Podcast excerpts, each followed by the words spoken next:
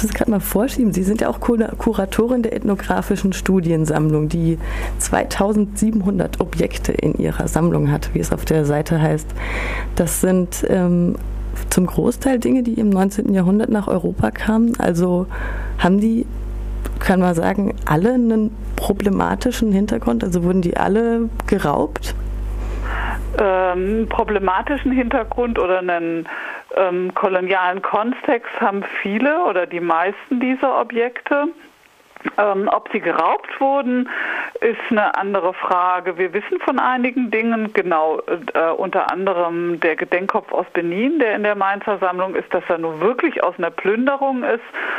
Aber bei vielen anderen Objekten in der Mainzer Sammlung, und das gilt im Übrigen auch für andere universitäre und Museumssammlungen, ist die Herkunftsgeschichte, die Umstände, wie die Objekte erworben wurden, nicht richtig geklärt. Also es gibt einzelne Forschungen. Wir wissen, dass es ein kolonialer Kontext ist, der eben mit Formen von Herrschaft, kolonialer Herrschaft und Abhängigkeit verbunden ist. Aber was das für einzelne Objekte bedeutet, unter welchen Bedingungen, das ist tatsächlich noch ein großes Desiderat in der gesamten Beschäftigung mit diesen Objekten. Also ein Großteil kann man überhaupt nicht nachvollziehen, wie der nach Europa gelangt. Ja, wir kennen manchmal Sammler, vor allen Dingen Sammler, ganz wenig Sammlerinnen gibt es aber auch. Äh, wir wissen was über deren Geschichten, wir wissen was über deren ähm, Aktivitäten vor Ort, waren es Händler, Missionare, Kolonialbeamte. Aber wie nun jetzt so ein Stück ne, erworben wurde, außer diesen Benin, den Benin-Objekten, das ist ja sehr gut dokumentiert. Da, da wissen wir ja auch über diese Plünderung. Das ist tatsächlich eine große Frage und die Frage ist auch, ob sich das genau rekonstruieren lässt. Also ich finde das eine große Herausforderung und ich glaube, da gibt es auch ganz viel Forschung in den Sammlungen noch zu machen. Vielleicht nenne ich Ihnen ein Beispiel. Ne? Wir haben Objekte, ähm, so eine Kalebasse, die sehr schön bearbeitet ist aus dem Kameruner Grasland. Das war damals deutsche Kolonie aus der Zeit, als das erworben wurde. Da ist der Sammler bekannt. Da gibt es wahrscheinlich auch noch ähm, im Unterlagen im Lindenmuseum, woher dieses Objekt ursprünglich mal nach Mainz gekommen ist. Aber wie genau dieses Objekt nun in den Besitz des äh, Kolonialbeamten gekommen ist. Hat er das zwangsweise genommen? Hat er das geschenkt bekommen? Hm, hat er das ganz gekauft? Ähm, hat er das, hat er viel Geld dafür gegeben? Hat er keines? Hat er das irgendwie anders eingetauscht? Keine Ahnung, ne? Also das ist wirklich eine große, ähm, eine große Frage, eine große offene Frage und das gilt jetzt nicht nur für die Mainzer Sammlung, sondern es gibt eben viele ähm, Objekte in den Museen, die aus einem kolonialen Kontext sind, bei dem wir mm, uns erst noch mal eine ganz gründliche Objektgeschichte machen müssen, also eine Geschichte, die für europäische Objekte, ähm, Kunst auch lange schon üblich ist, aber für Objekte, die aus dem, was wir heute globaler Süden nennen, kommen, noch lange nicht erfüllt ist und noch lange nicht eingelöst ist dafür plädiere ich heute Abend auch in dem Vortrag, sich das genau mal anzuschauen und nicht einfach nur immer zu sagen, ja, es ist koloniale Raubkunst und damit haben wir die Sache erledigt. Nein, damit ähm, ähm, tun wir den Objekten nicht recht. Ne? Wir tun ihnen eigentlich Unrecht damit, wenn wir sie einfach so unter so eine Bürste, mit einer Bürste und mit einem Kamm behandeln. Sie haben ja schon öfter solche mhm. Veranstaltungen gemacht und ich habe auf Ihrer Seite gesehen, mhm. dass Sie mal den Weg dieses Gedenkkopfes eines mhm. Königs, den haben Sie eben schon erwähnt, äh, versucht haben nachzugehen. Wenn Sie das heute auch heute Abend auch machen? Ja, ich denke, man kann exemplarisch, indem man einzelnen Objekten zeigen, was das für eine Geschichte ist und vor allen Dingen, was wir mit dieser Geschichte zu tun haben. Wir meine ich jetzt die Leute aus dem aus den ähm, ehemaligen Kol äh, Kolonialländern, ähm, wie das zusammenhängt. Also es gibt ja diese schönen Überlegungen, auch theoretischen Überlegungen von der Verflechtungsgeschichte, die davon ausgehen, dass Welt in unterschiedliche Weise verflochten waren, dass eine ganze Vielzahl von Akteuren, lokalen Akteuren, nationalen, regionalen Akteuren miteinander verbunden waren und schon, also schon immer verbunden waren und wie lässt sich das eigentlich zeigen? Und an so einem Objekt kann man das exemplarisch ganz wunderbar aufzeigen, was unsere Welt hier und unsere gesellschaftlichen Bedingungen in der damaligen Zeit um die Jahr, vorletzte Jahrhundertwende mit dem, was in ne, verschiedenen kolonialen Gebieten der Welt ähm, passiert ist, was gemacht wurde von den Kolonialmächten, wie das zusammenhängt. Das finde ich eigentlich auch eine ganz große Herausforderung und dafür, ähm, also dafür können wir diese Objekte auch tatsächlich in Anführungsstrichen nutzen. Also die geben uns eine Chance, die geben uns auch nochmal einen Blick auf einen Kontext, der uns so fremd erscheint. Aber dann ist dieses Objekt da, das in seiner Materialität, ne, das ist groß und schwer und dreidimensional und sieht beeindruckend aus. Das hat so eine Widerständigkeit. Und diese Widerständigkeit, die müssen wir irgendwie, wenn wir damit forschen, annehmen. Also hm, das ist mal ein anderes Plädoyer. Ich weiß, dass mhm. Schädel aus ähm, dem mhm. Herero-Krieg jetzt teilweise auch zurückgebracht wurden. Ja.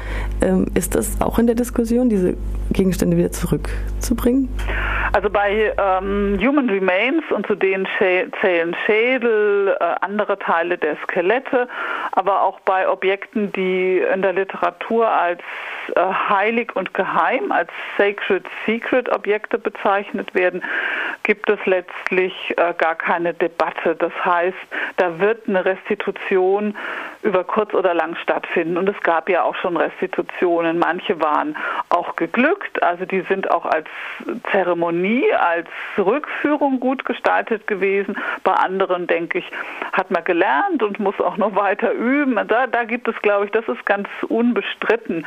Ähm, ich sage mal mehr oder weniger unbestritten. Bei allem anderen, was ich jetzt so kulturelle Artefakte nenne, die eben nicht durch, dadurch belastet sind, dass es menschliche Überreste sind oder aus einem ganz besonders geheimen und sakralen religiösen Bereich kommen, ist die Debatte offen und ähm, muss auch eigentlich noch mal viel intensiver geführt werden. Und zwar jenseits dieser Frage, da werde ich auch heute Abend noch mal drauf eingehen, jenseits dieser Frage ja zurückgeben oder nicht. Ähm, wenn wir jetzt noch mal diese weil es eben verschiedene Formen des, äh, des Umgehens damit auch gibt. Und ein wichtiger Aspekt dabei ist, den sagen, also den betonen auch ganz viele Forscherinnen und Forscher, die dazu arbeiten, sich damit beschäftigen. Ein wichtiger Aspekt dabei ist oder ein wichtiger Punkt ist, diese Entscheidung jetzt nicht wieder allein hier im globalen Norden zu treffen, sondern ähm, ganz aktiv sich auch mit äh, ähm, Akteuren in den jeweiligen Ländern, aus denen diese Objekte irgendwann mal gekommen sind, auseinanderzusetzen. Also da einen ähm, ein erneutes Gespräch zu suchen und nicht einfach zu sagen, ja, wir geben es zurück oder wir geben es nicht zurück. Das ist also so eine ein Weg, also alle einzubinden. Und der zweite Weg ist ähm, dann auch genau zu schauen, was wird denn eigentlich, also was könnte man zurückgeben, was würde man zurückgeben, was ist für die äh, Vertreterinnen, Vertreter aus den jeweiligen Ländern, den Gemeinschaften, in denen eben diese Objekte mal hergestellt wurden und verwendet wurden, was ist für diese wichtig. Bei dem Benin-Objekt kann man sich das auch nochmal anschauen.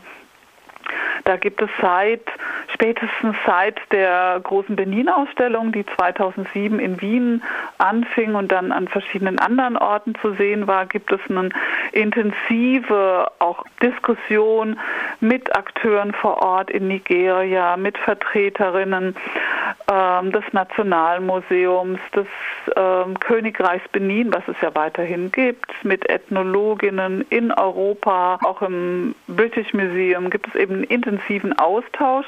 Es gab also auch Konferenzen um eben zu klären, was macht man eigentlich? Also wie geht man damit um? Was passiert mit diesen geschätzt 4000 Objekten, die nach der Plünderung von 1897 nach Europa und von dort aus in alle Welt gekommen sind.